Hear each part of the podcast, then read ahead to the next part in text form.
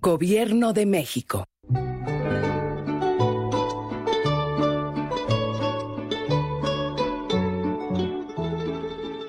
El gobierno tiene el sagrado deber de dirigirse a la nación y hacer escuchar en ella la voz de sus más caros derechos e intereses.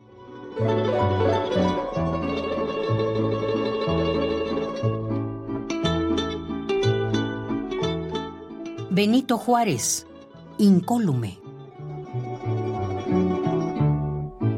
Radio UNAM, experiencia sonora.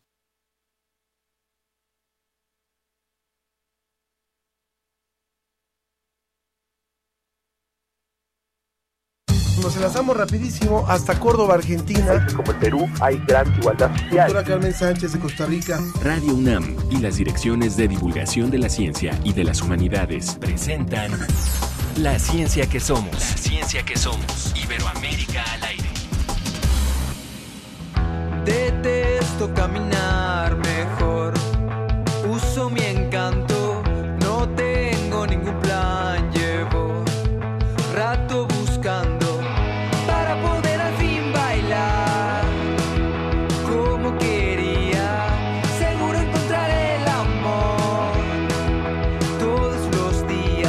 Me miran.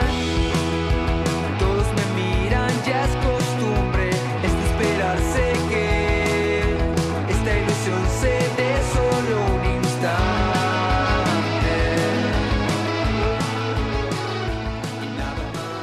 ¿Cómo le parece esta propuesta musical con la que hoy arrancamos la ciencia que somos en este viernes? Es el grupo venezolano Gran Radio Riviera.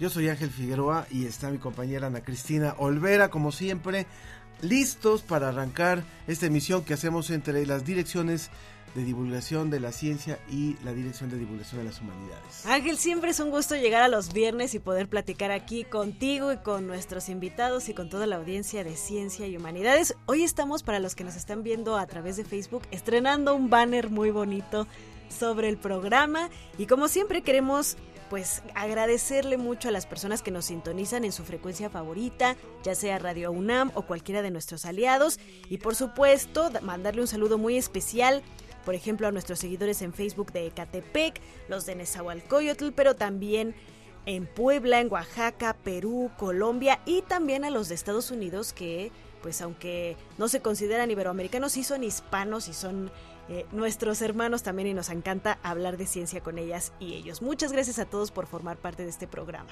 ¿Qué le vamos a presentar hoy?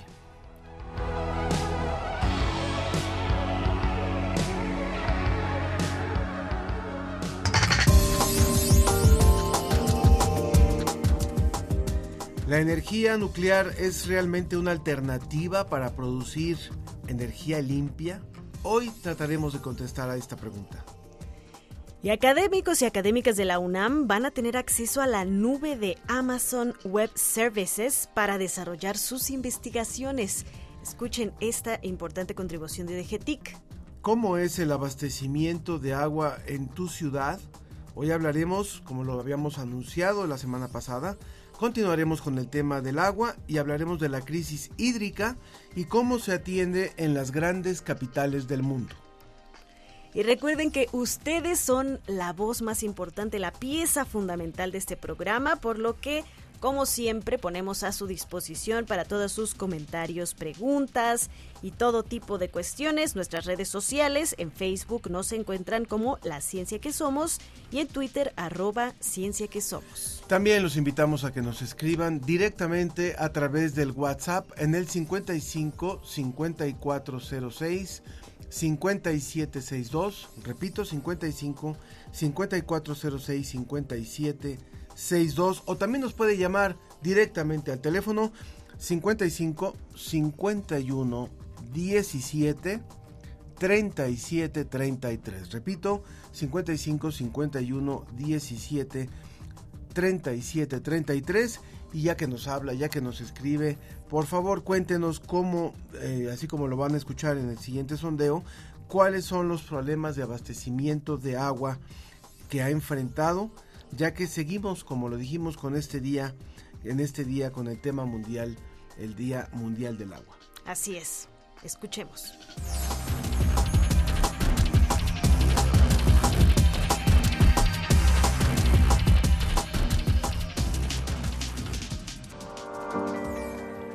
Mi nombre es Nayeli Gómez y aquí en Coyoacán hemos sufrido por el servicio del agua. Era un tema bastante, bastante desgastante porque el agua es indispensable para todo. Soy Diego Martínez y la experiencia que yo tuve cuando me quitaron el agua para mí fue bastante dura porque solamente nos las ponían durante 5 minutitos para que pudiéramos apartar un poco de agua. Entonces nada más podíamos apartar como dos cubetas y con estas dos cubetas tenía que alcanzar para todo lo que hacemos normalmente con el agua. Mi nombre es Julieta Vargas Cruz, soy residente del municipio de Ixtapaluca en el Estado de México. Es preocupante que no se den otras alternativas de abastecimiento de agua sin tener que recurrir al corte del mismo, ¿no?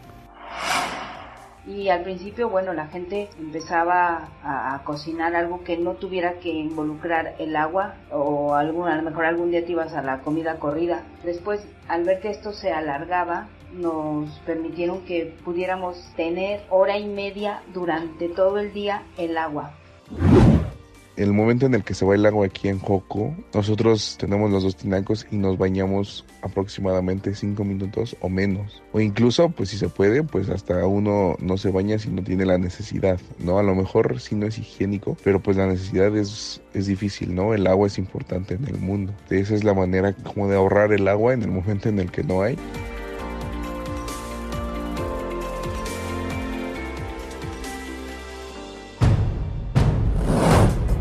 Las acciones de hoy por nuestro futuro.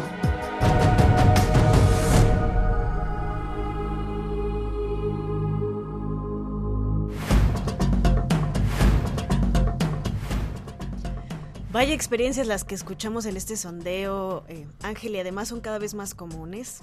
Pero antes de que hablemos de, del agua y del abastecimiento de agua en las ciudades, vamos a hablar de otro tema muy interesante, además a petición de un radio escucha que nos estuvo pidiendo que habláramos sobre energía nuclear. Y por eso hoy le damos la bienvenida a la maestra Florencia Rentería del Toro, maestra en Ingeniería de Plantas de Energía Nuclear por KEPCO International Nuclear Graduate School en Corea del Sur y quien está cursando el doctorado en Ciencia y Tecnología Nuclear en la Universidad de Ingeniería de Harbin en la especialidad de Física Avanzada de Reactores en China y es secretaria técnica de la Red Mexicana de Educación, Capacitación e Investigación Nuclear y miembro de la Sociedad Nuclear Mexicana.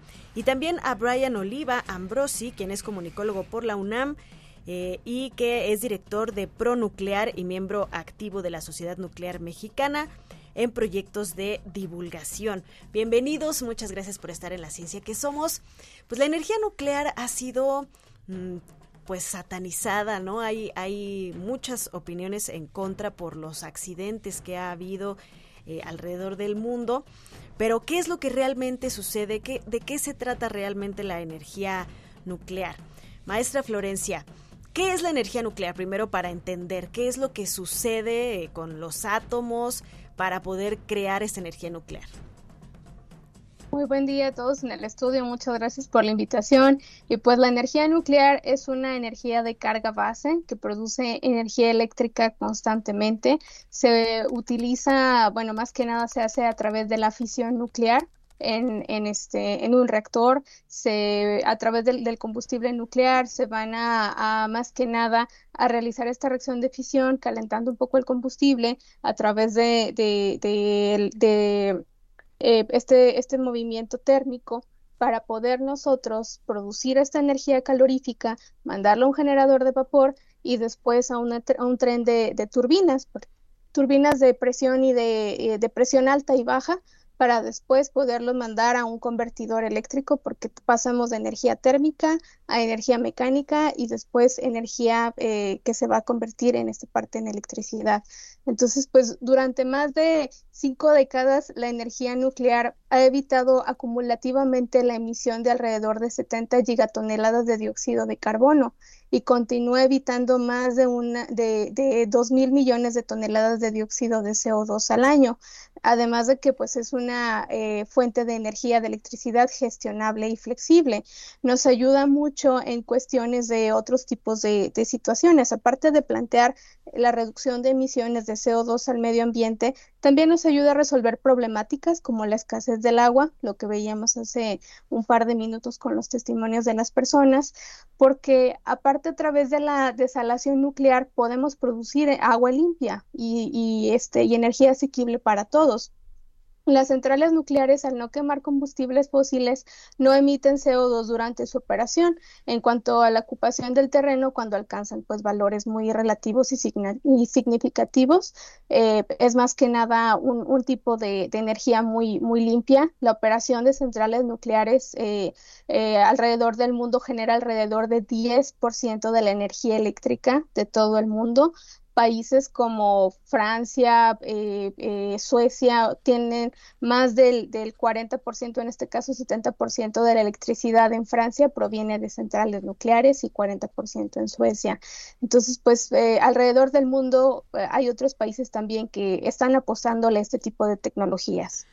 Si bien es cierto que la energía nuclear representa una alternativa, todavía hay cierta discusión y de eso también queremos hablar en, eh, en, este programa, pero cuando se habla de la energía nuclear, se habla de la energía nuclear versus, a veces, versus otro tipo de energías. Entonces, eh, recientemente incluso se ha dicho que la energía nuclear se puede considerar verde y hay algunos eh, algunas instancias como Greenpeace que dicen no no no no no por supuesto que no cómo se atreven a llamarla verde pero lo cierto es que ah, durante muchas décadas la humanidad ha estado funcionando con energías fósiles, o sea, energías que se que se producen a partir de elementos fósiles. Y eso es lo que ha eh, contribuido en mucho a eh, todo el, proceso de contaminación, todo el proceso de eh, gases de efecto invernadero y demás. Y por eso es que se habla de decir, bueno, tenemos que buscar otras opciones. ¿Hasta dónde, Brian, podríamos pensar que realmente la energía nuclear puede ser un contrapeso real, real, a las otras energías, sobre todo a las energías que provienen de elementos fósiles, y no eh, y qué pasa con las energías llamadas verdes o alternativas. Gracias, eh, Ángel. Buenos días, buenos días, Ana. Muchas gracias por el espacio. Buenos días al auditorio. Este, pues lo que te puedo decir es que en este momento es la tecnología que tendría más aportes a contribución en objetivos de desarrollo sostenible. Eh, no hay alguna otra tecnología. Este, las más ocupadas eh, ahorita eh, de tecnologías verdes, pues es la fotovoltaica, la solar fotovoltaica y la eólica. Hay más como la hidroeléctrica, hay otras que se están desarrollando, la maremotriz, en fin pero todavía ninguna tiene la capacidad de, cubrir estos, objetivos de desarrollo sostenible de la, de la ONU, eh, que tienen que ver con muchos aspectos, desarrollo económico, seguridad, salud, eh, y unos muy importantes son el cuidado de la vida terrestre y de la vida marina. Eh, todavía las, las, otras energías limpias que se están desplegando son demasiado invasivas para, para la Tierra, entonces hay que buscar pues la manera de optimizar esto, ¿no? Que cuál es la tecnología que nos pueda dar en el menor espacio la mayor potencia, eh, calidad, eh, carga base, como, como bien explica la maestra. Eh, un, es, un hecho es que solo la, energía nuclear y la energía por quema de hidrocarburos pueden generar carga base. No hay ninguna otra. La, la hidroeléctrica sería una opción, pero básicamente solo se puede lograr con estas dos tecnologías. Entonces, pues apostar a un mix en donde podamos estar sacando lo mejor de cada tecnología sería lo más conveniente, pero sí te podría decir que en este momento la tecnología nuclear es la mejor alternativa.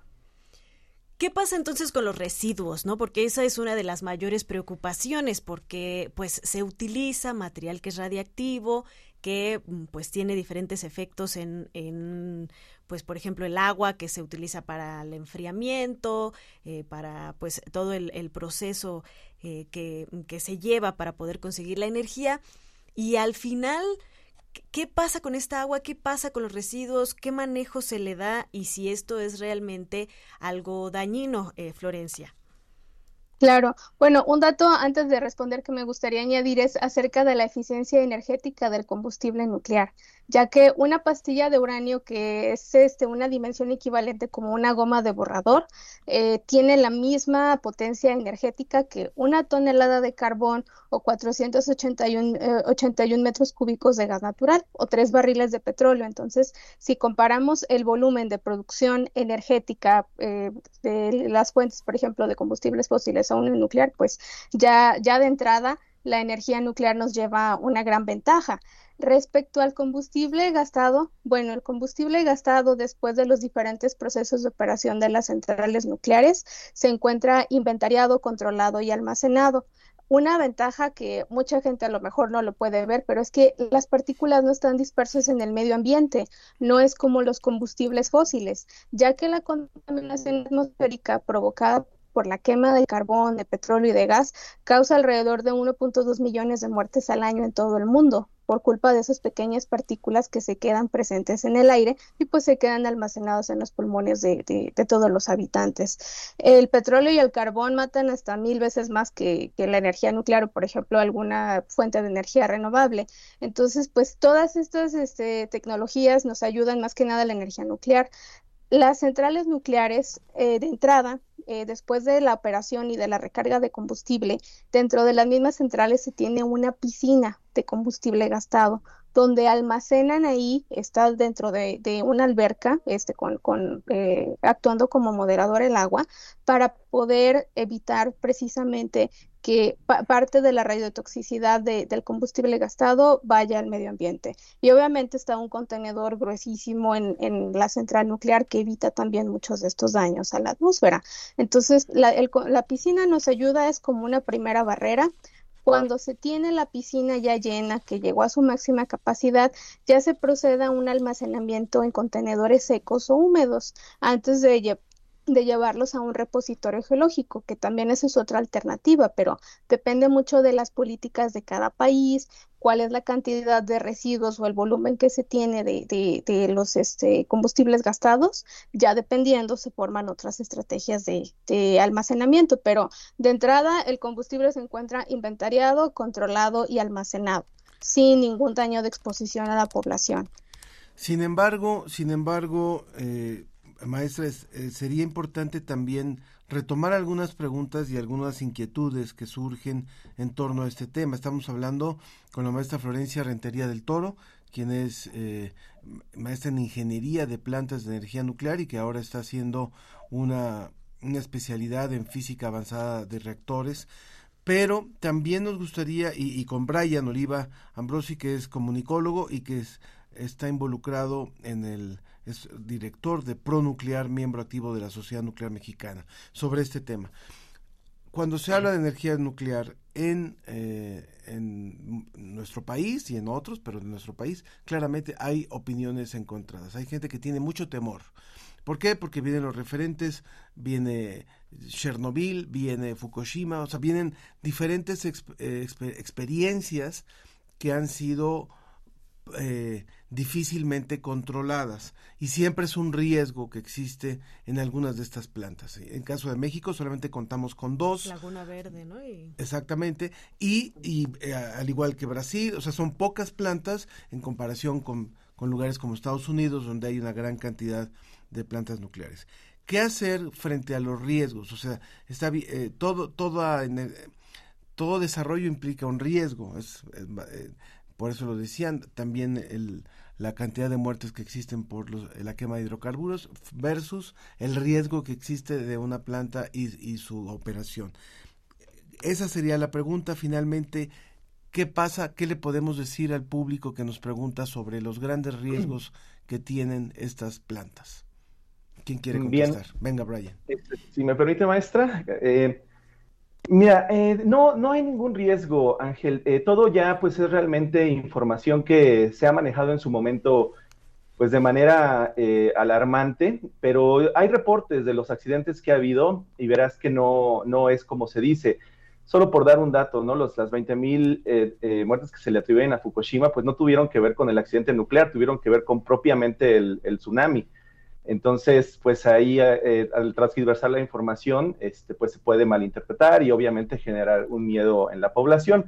Pero no, no es así. La tecnología ha avanzado de manera, tiene 70 años, esta tecnología tiene 70 años, no es nueva para nada, este, y ha avanzado demasiado se hacen estudios, este, bueno, de entrada los, la, propia manera en la que se fabrican las, se construyen las centrales nucleares tienen diferentes grados de contención, pueden evitar este, un meteorito, pueden evitar un ataque de un misil, pueden este, soportar muchísimas eh, embates. Una gran parte de la, de la flota de centrales nucleares que está en Estados Unidos está junto a la costa y han pasado por huracanes y no ha pasado absolutamente nada. También hay, hay este, eh, desarrollo en todo, en todo lo, que puede ser riesgoso. Inclusive se calcula el factor de riesgo humano, es decir, qué tantas probabilidades hay de que un ser humano pueda cometer ese error y cómo se podría solucionar para que no cause ningún, ningún daño al ambiente y para que se pueda contener y pueda ser controlable y, y pueda funcionar bien. La tecnología nuclear ya cubre todos, todos los aspectos de seguridad eh, desde, eh, desde el inicio de su construcción se planea el manejo del combustible hasta sus últimos días de operación, ya está programado todo, todo esto. Em, y, este, y también el mismo ciclo del combustible no es un problema, retomando un poquito lo que comentaban de los residuos, sí, por supuesto que generan residuos, pero la, la tecnología nuclear ahorita tiene ya protocolos muy, muy estrictos, es la tecnología que más protocolos estrictos tiene para el manejo de residuos no así otras tecnologías, ¿no? Que también generan residuos y las podemos catalogar como limpias, pero no es un problema la seguridad y estos espacios van a permitir hablar un poco y compartir también qué es lo que se está desarrollando en, la tecnología nuclear, pero sí, el, detalle de seguridad que, hay es, es total. Te puedo decir que desde el primer día de operación hasta el último día de operación está planeada el despliegue de la tecnología nuclear.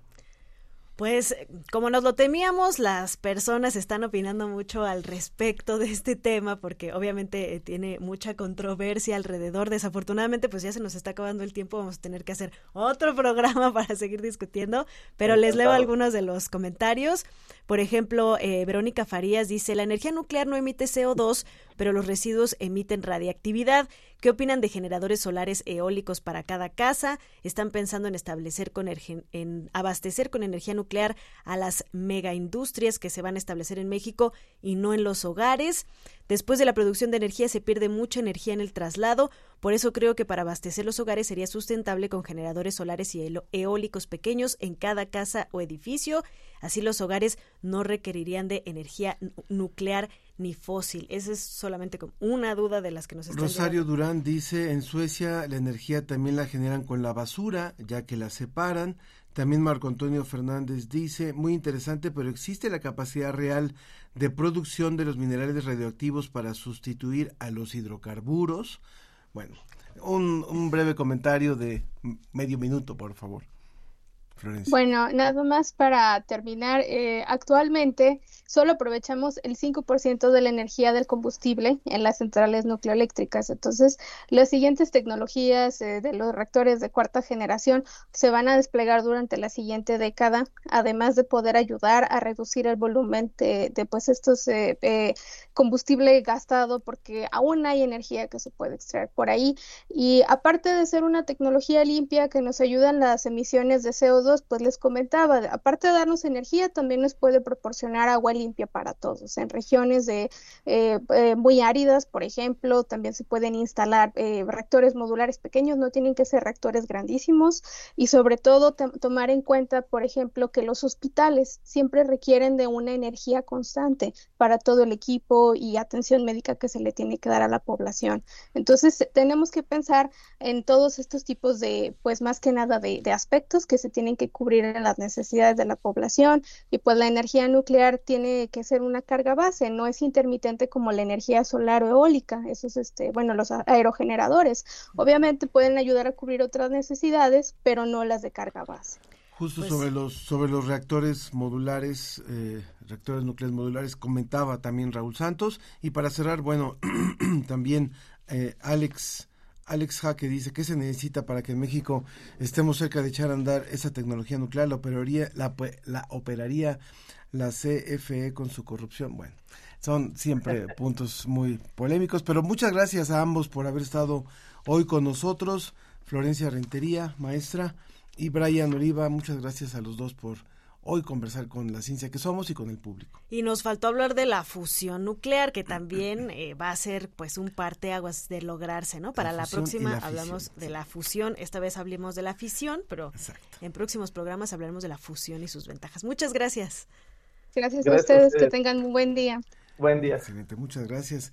Qué bueno que podemos conversar de estos temas también con el público hoy de la ciencia que somos. Recuerden que estamos transmitiendo en vivo, recuerden nuestras vías de contacto en Facebook La Ciencia que Somos, en Twitter arroba Ciencia que Somos, también en el WhatsApp 55 54 06 57 62. Lo que viene de Ciencia UNAM en marzo. Te sorprenderás al conocer la historia de la psiquiatría en México. Conoce Alianza UNAM, el programa para el desarrollo de inteligencia artificial para resolver problemáticas sociales. Y en el marco del 8M te ayudamos a identificar el terrorismo íntimo y la violencia psicológica hacia las mujeres. Esto y más en ciencia.unam.mx. Las mujeres en la ciencia.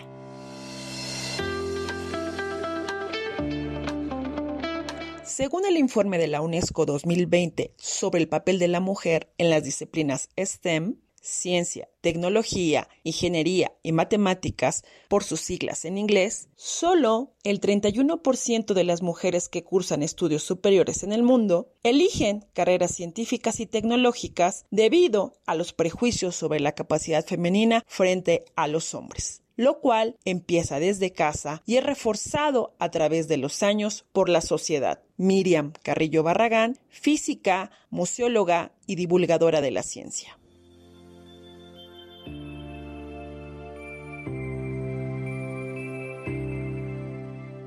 Rompe el pacto por una igualdad de género sin violencia ni discriminación en todos los ambientes y entornos Coordinación para la Igualdad de Género y Dirección General de Divulgación de la Ciencia, UNAM. Tecnología hoy. Me conecto, luego existo. Con DGTIC.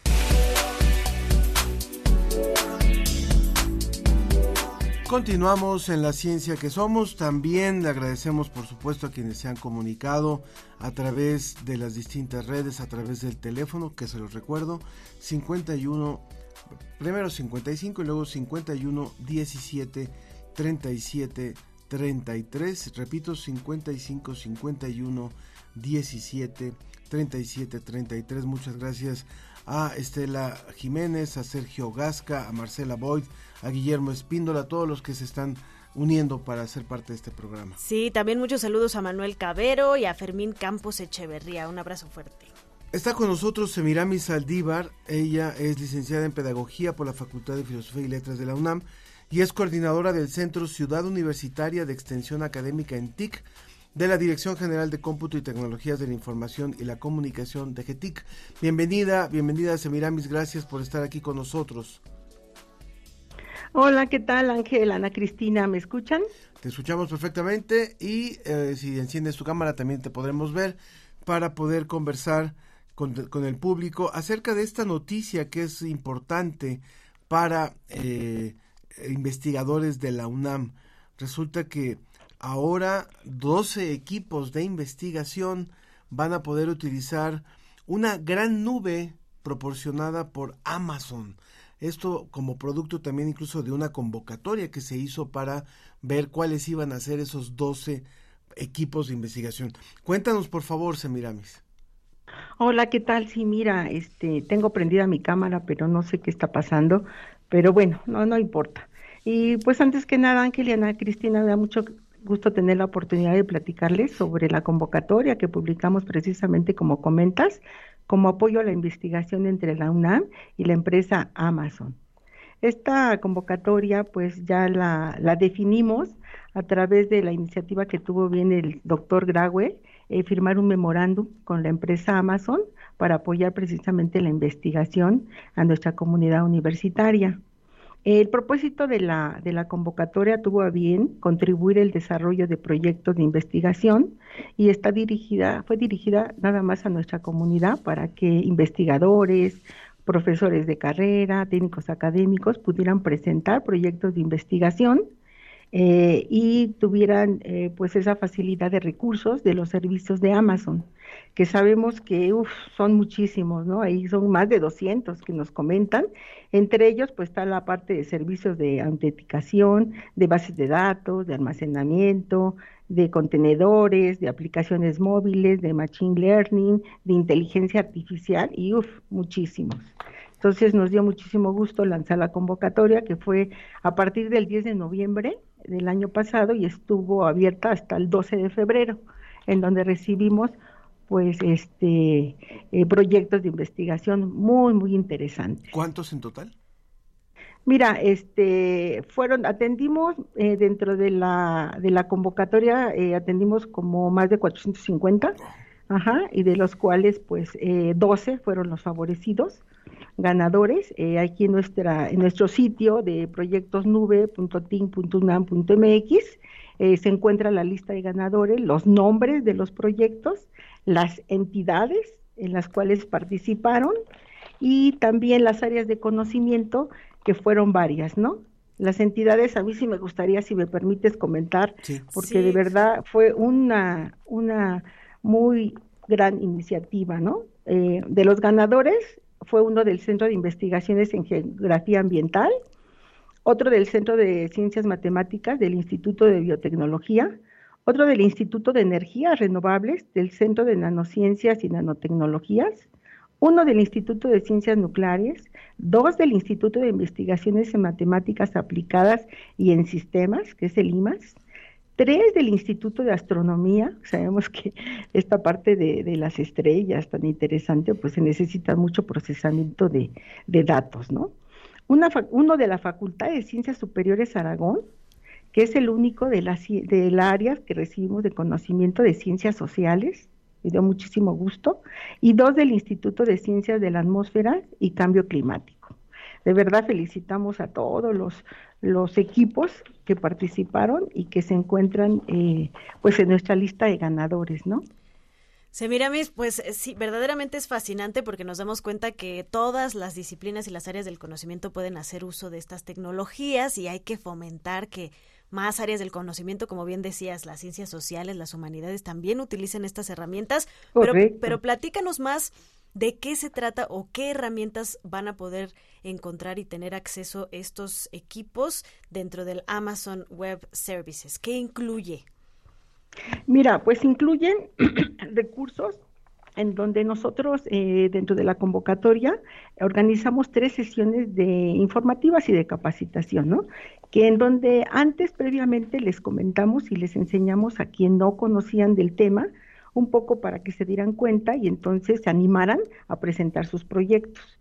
Eh, platicamos sobre la propuesta del valor de la computación en la nube en la investigación, para aquellos que no lo conocían, se dieron casos de referencia, recursos para aprender, ¿verdad? Eh, también hablamos de cómo calcular esos servicios, porque resulta que en la mayoría de las personas dicen, no, pues es que como se manejan tipo créditos que como que son vouchers, pues me da miedo, ¿no? Pero no, entonces con los arquitectos de solución de servicios de propio Amazon, junto con ellos, pudimos en cada uno de los grupos que nos solicitaban, con ellos hacíamos ejercicios de cálculos y entonces esto pues les apoyó para presentar su documento eh, que solicitamos para poder ingresar al a la convocatoria, este, bien definidos cuáles son esos servicios, ¿no? Eh, temas así a grandes rasgos es poder del cómputo, almacenamiento para cargar, descargar, estos partes que le llaman créditos asociados, las bases de datos en altos volúmenes, Machine Learning, eh, la parte de identificación y muchísimos más, te digo, son más de 200. Para ir cerrando, Semiramis, esta, esta conversación, sería también bien interesante si pudieras ponernos algunos ejemplos, contarnos algunos ejemplos de ¿qué van a investigar algunos de estos grupos?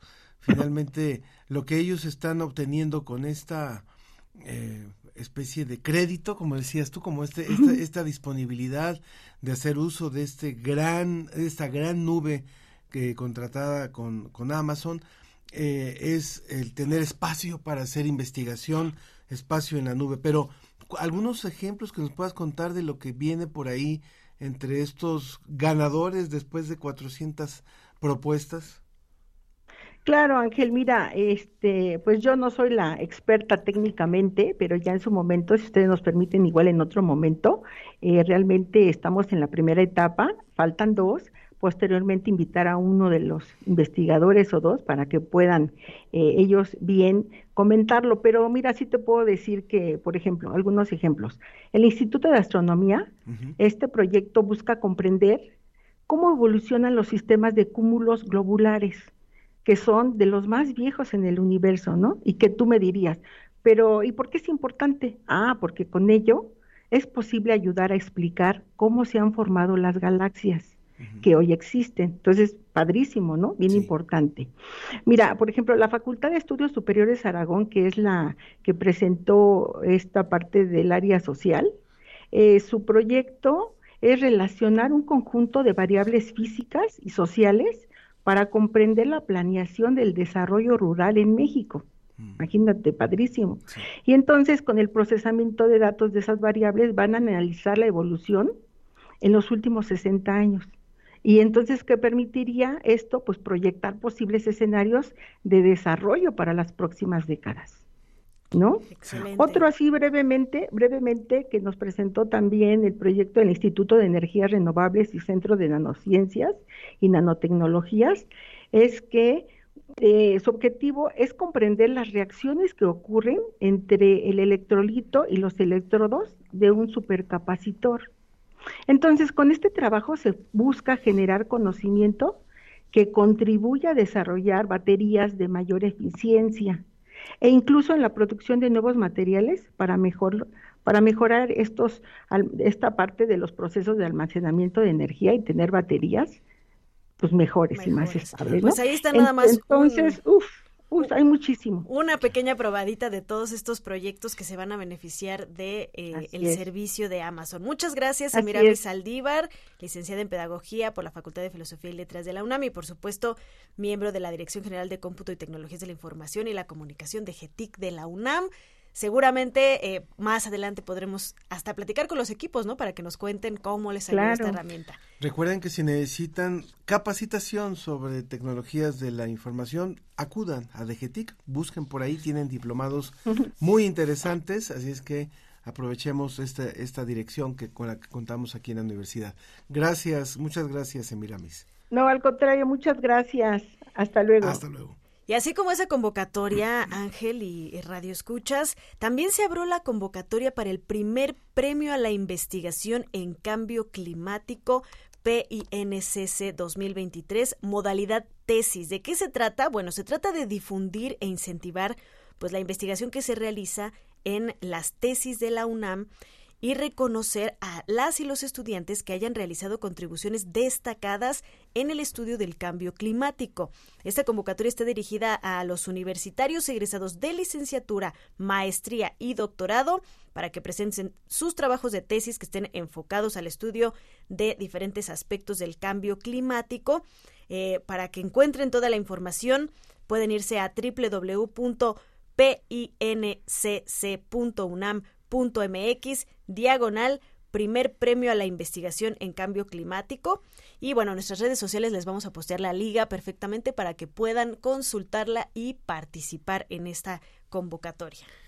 Y aprovechando también, si tienen un ratito hoy por la tarde y están por la zona sur de la ciudad y quieren ver con un telescopio, bueno, aprovechen en el marco de la Feria Internacional del Libro de Coyoacán, que va a concluir este domingo.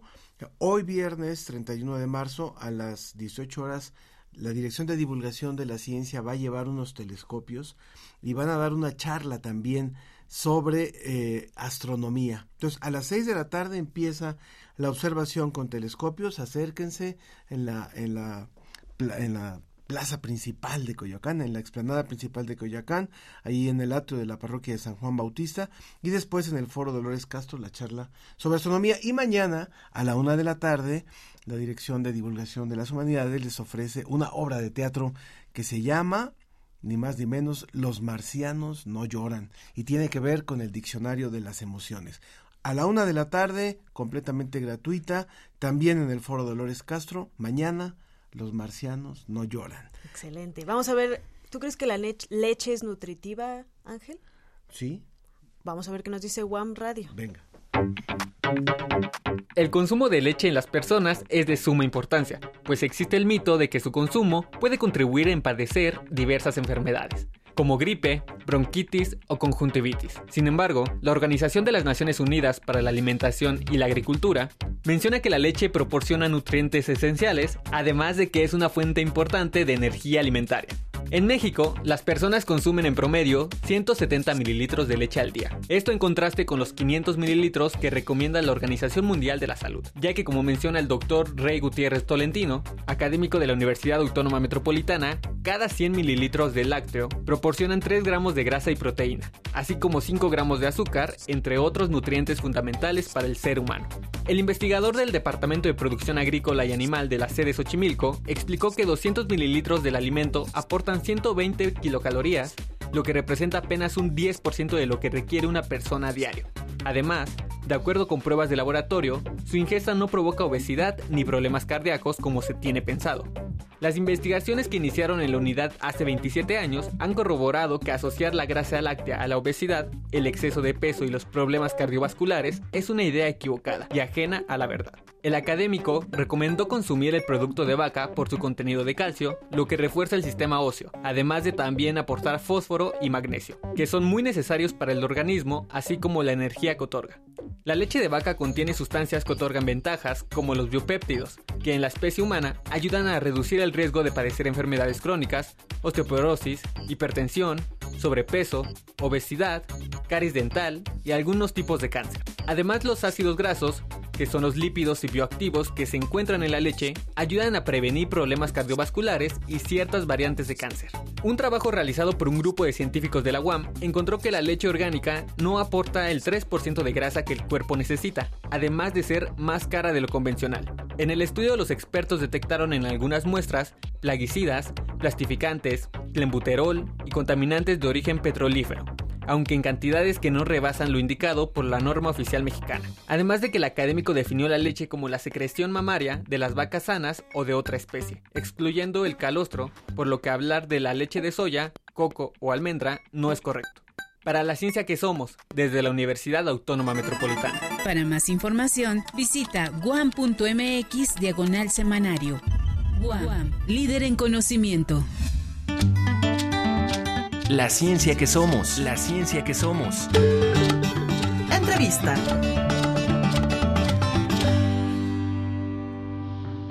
¿Sabías que según datos de la ONU, en la Ciudad de México, el consumo por habitante diario de agua ronda los 366 litros, elevándose hasta 567 litros por persona en el consumo residencial? Esta cantidad equivaldría aproximadamente a 35 cubetas grandes diarias. Ahora imagina la diferencia que habría cuando un día solamente tuvieras el acceso a 50 litros de agua. Tendrías que distribuir a lo largo del día aproximadamente 3 cubetas de agua sin la posibilidad de acceder a más. Ese fue el caso de los habitantes de Ciudad del Cabo, Sudáfrica, que después de llegar a su día cero se limitó el uso de agua debido a la sequía prolongada. Este tipo de medidas para la protección del recurso hídrico también se ha aplicado en distintas ciudades del mundo, en 2015, en Sao Paulo, Brasil, con una población de 21,7 millones de habitantes, la grave sequía obligó al gobierno a racionar el agua repartiendo el recurso en camiones y cisternas. En junio del 2022, Antonio Ordóñez Díaz, de la Facultad de Ciencias de la UNAM, advirtió que Monterrey había llegado a su día cero. La gente en Monterrey carecía de agua para lavar la ropa, para usar en el baño y los hogares estaban recibiendo solo tandas cortas de agua, Factores como la falta de lluvia, la sobreexplotación de acuíferos y el crecimiento de la población agravaron la situación. Las medidas de racionamiento implicaron la reducción de la presión del agua en las tuberías y la limitación del suministro de agua a ciertas áreas durante horarios específicos. Para la ciencia que somos, Mariana Martiñón.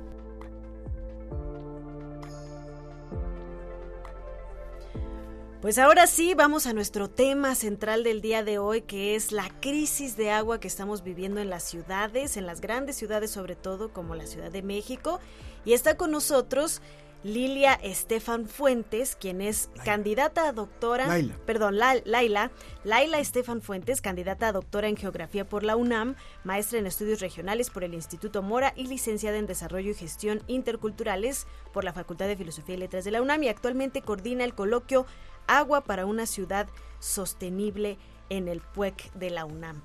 Bienvenida Laila, muchas gracias por estar con nosotros en La Ciencia que Somos. Pues estamos en una situación crítica ya en las ciudades. Se habla de esta famosa hora cero en la que pues ya eh, va a ser muy difícil el suministro de agua. Ya hay ciudades en el mundo que han rebasado este punto. ¿Cuál es la- el panorama que vivimos, por ejemplo, en ciudades pues como la Ciudad de México y América Latina? ¿Qué tal? Buenos días, Ángel y Marian. En primer lugar, muchísimas gracias por la invitación. Es un gusto estar conversando con ustedes. Eh, y bien, esta es una pregunta que a quienes estudiamos temas de agua y sobre todo a quienes estudiamos ciudades y agua desde una perspectiva más inter y transdisciplinaria, nos hacen frecuentemente.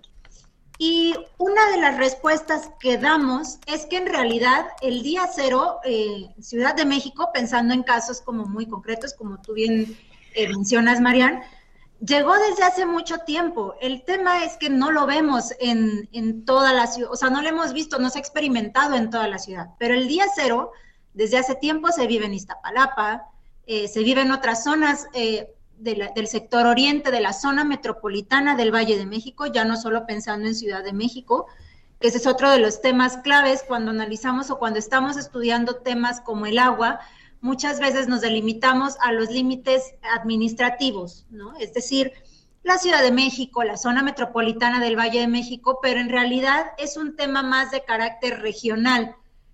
En el caso específico de, de las ciudades en México y en algunas otras en el mundo, no hay que olvidar que nos abastecemos también a partir de sistemas un poquito más complejos, además de los subsuelos, ¿no? En el caso de Ciudad de México, el sistema Lerma y sistema Cutzamala.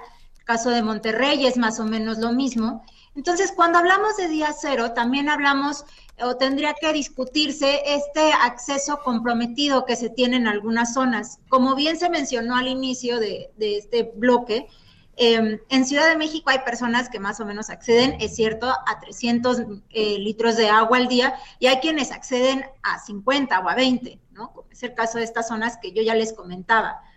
Eh, para la ONU, más o menos, eh, se pide que sea un, el mínimo son 100 litros, por ejemplo, por, persona al día, ¿no? Entonces vemos aquí estos contrastes que me parece que ponen eh, en superficie o en vista un poco que el día cero llegó a Ciudad de México y a muchas otras ciudades desde hace mucho tiempo, pero como no ha sido un tema generalizado y ha sido en zonas con altos niveles de pobreza o con altos niveles de marginalidad, pues ha sido muy invisibilizado. Cuando se habla del agua, Laila, se habla de, de la cantidad de personas eh, contra el- la cantidad de litros con los que se dispone de agua dulce para poder consumir. Y finalmente eso no cambia, solamente lo único que hacemos es contaminar y contaminar y contaminar más el agua que, es posible para el uso humano. Y el número de personas va creciendo y va creciendo y va creciendo. Entonces pareciera aparentemente que el panorama es simplemente indetenible, o sea, es, es catastrófico. Sin embargo, lo que nos dices nos hace pensar que por un lado está la racionalidad propia, o sea, el, el, el uso adecuado propio y también ciertas medidas que tienen que ver con los usos industriales o agrícolas que son masivos del agua. a veces en las ciudades, a veces me lo preguntaba hace rato Ana Cristina, bueno, si tú no, si yo había tenido problemas de agua, decía, la verdad, en la Ciudad de México no, en mi edificio no, pero cuando voy a, a, Tepoztlán, ahí sí, porque solamente vivo con el agua de lluvia o con pipas, y hay veces que ni pagando las pipas consigues el agua. Y, somos privilegiados muchas veces quienes estamos hablando, porque hay otras, hay lugares, comunidades en México y en otras zonas de la región a donde llega este programa que realmente no tienen suministro de agua diario o lo tienen por, por pequeños minutos, como lo escuchábamos en el sondeo. ¿Cuáles son las medidas verdaderas para prever lo que viene? Porque finalmente el crecimiento poblacional no se va a detener, a lo mejor va a bajar un poquito como se prevé, pero no va a detenerse y ya tenemos una cantidad finita de agua dulce para el uso humano. ¿Cuáles son los verdaderos escenarios que podríamos eh, adelantar y que podríamos hacer, las medidas que realmente se podrían tomar? Bueno, es una excelente pregunta también. Creo que también eh, mencionabas algo que es importante eh, destacar cuando estamos estudiando el agua y que yo ya he adelantado un poquito antes, que es cuando analizamos, en mi caso, por ejemplo, que hago como análisis urbano regional de las dinámicas del acceso al agua y del impacto y demás, siempre tener en cuenta que efectivamente cuando hablamos de agua y sobre todo agua dulce, eh, se destina en distintas proporciones. Sí hay una parte de la presión por la población, pero, por ejemplo, en el caso de México, un 76% se destina a actividades agrícolas, específicamente a la agricultura. Es altísimo, ¿no? Eh, un 14% más o menos es para abastecimiento público. Un 5% es para la industria y otro 5% es para la parte termoeléctrica, es decir, generación de energía, básicamente, ¿no? Entonces, aquí me parece importante apuntar el agua subterránea, pero también, por supuesto, la parte de los ríos, como ya les comentaba, ¿no? Con estas grandes obras de trasvase. Es cierto que también, por ejemplo, las actividades agrícolas e industriales tienen otro papel fundamental y que no habría que dejar de lado un poco para ver el enfoque más desde una perspectiva integral, ¿no? ¿Qué, por ejemplo, qué pueden hacer también tanto las ciudades en el saneamiento de aguas, como la industria, la industria en ciertos tipos de industria que contaminan muchísimo. Ahorita me viene a la mente, por ejemplo, el caso de la industria cervecera, con todo lo que se dio en el norte del país hace unos dos, tres años, en el caso de Constellation Brands, em, donde la gente se opuso porque sí que había una crisis importante también, por ejemplo, en esta parte del noroeste del país. ¿No? ¿Qué sucede? ¿Qué papel juega también la industria en esta agua que se está utilizando y que sale y que está contaminada y que no es posible como reutilizar, ¿no? Ahí hay un elemento clave. Otro elemento clave, por supuesto, es la parte de la agricultura, ¿no? Muchas veces esta agua ya sale como contaminada al subsuelo, lo que hace muy difícil que el ciclo del agua eh, pueda ser más óptimo para que podamos tener un mejor recurso. Definitivamente hay otros aspectos que, que están ahí que tienen más que ver con cómo nos ha alcanzado la modernidad o estos escenarios que habíamos visto un poco inclusive en estas películas de ciencia ficción y que ya nos alcanzaron, que tienen que ver con el cambio climático, ¿no? Por ejemplo, en la actualidad vemos que han salido noticias en las últimas semanas que más o menos el 75% del territorio nacional se encuentra en sequía. Si vemos el mapa, más o menos es el sureste mexicano prácticamente la zona que no tiene sequía, ese 25%, que está en condiciones normales. Y estas condiciones, este 75%, además, para ponerlo en perspectiva, es un 20%, estas condiciones de sequía son un 20% más altas que el año pasado, si vemos el mapa más o menos en la misma temporalidad. Entonces, habría que verlo, por supuesto, desde el punto de vista de qué papel fungen las ciudades, cómo están construidas, también ¿Qué materiales utilizamos en, el, en la parte del suelo? Esto lo trabajamos mucho, por ejemplo, con quienes hacen análisis desde la parte de la biología, de la ecología, de la, de la geología. Cómo estos cambios también en la expansión de las ciudades y estos cambios en los usos de suelo y sobre todo en las estructuras de los suelos hacen más difícil la permeabilidad em, del agua para que se dé este ciclo del agua. Por supuesto, este consumo exacerbado, pero también por eso les mencionaba yo, habría que subrayar que también es importante involucrar a los distintos sectores de la población y en este caso el sector agrícola y el sector industrial sí que tienen también un papel fundamental. También pensar en el impacto que, tienen las ciudades eh, más allá de sus límites metropolitanos, ¿no? Veamos, no nos vayamos tan lejos, veamos el caso de Lerma, la zona de Lerma, que hay una degradación fuertísima. En el caso también cercano a, más o menos en la zona de San Luis Potosí, un poco más allá, que también hay un trasvase importante, hay una sequía importante. El caso de Oaxaca, la ciudad de Oaxaca, que también se viven procesos de crisis hídrica determinantes que no se están apuntando tanto. Y justamente, además de resolver estos problemas con las industrias que están utilizando eh, grandes cantidades de agua sin un correcto tratamiento y manejo, de vuelta a las ciudades, pues se habla de que en estas grandes ciudades como Río de Janeiro, Buenos Aires, la Ciudad de México, se desperdicia la mitad del agua, ¿no? Eso es verdaderamente eh, desolador, descorazonador, es eh, algo que verdaderamente a mí me impacta muchísimo. Y también eh, no se facturan unos 30 millones de metros cúbicos, es decir, eh, pues la gente o, quien la esté utilizando no está pagando por este servicio, lo cual va en detrimento obviamente de, de todo el sistema de aguas de las ciudades. ¿Cuáles son algunas eh, soluciones que podríamos aplicar muy específicamente a las ciudades? No solamente pues en el tema del de la repartición equitativa y buen uso, sino de otras soluciones. O sea, me refiero a sistemas de captación de agua de lluvia, este eh, eh, aumento de pozos en algunas zonas de las ciudades, etcétera, etcétera. Me gustaría que nos hablaras como muy específicamente de eso, ya para terminar. Claro que sí. Em, bien, creo que aquí también tocas un tema fundamental en el caso de Ciudad de México, no me atrevería porque ahí no tengo tanta información de otras ciudades de América Latina, pero hay otras opciones que se han instaurado. En el caso de Ciudad de México es cierto que más o menos entre el 30 y 40% del agua se desperdicia en fugas. Entonces, es muchísimo, es muchísimo.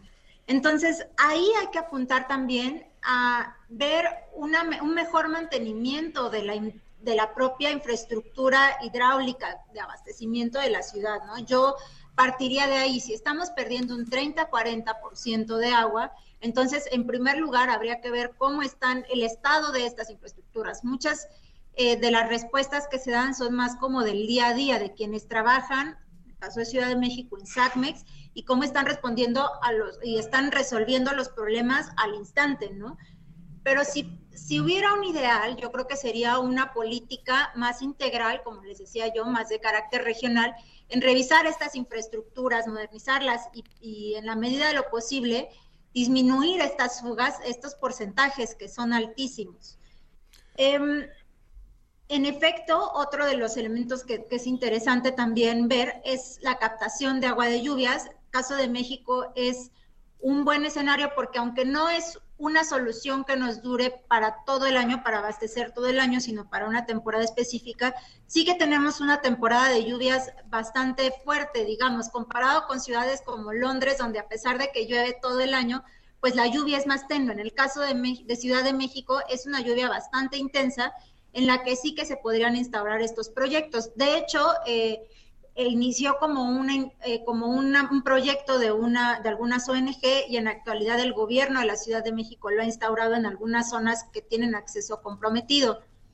Eh, en otras ciudades, por ejemplo, me pongo a pensar el caso en América Latina de Santiago, que también tiene problemas bastante importantes y que no tiene una temporada de lluvias tan intensa como el caso eh, de Ciudad de México. Ahí tendría que haber otras soluciones. Una disculpa, Laila, pero se nos terminó el tiempo. Otro día podremos seguir con esta conversación tan interesante y te agradecemos mucho por esta participación en la ciencia que somos. Y así llegamos de esta al forma, final. De esta forma concluimos. Gracias, Laila. Muchas gracias. Tenemos que continuar sobre este tema. Laila, de eh, candidata a doctora en geografía por parte de la UNAM. De esta forma hemos llegado al final de la ciencia que somos. Gracias, Ana Cristina. Gracias, Ángel, y a todo el equipo de producción. Despierto con un beso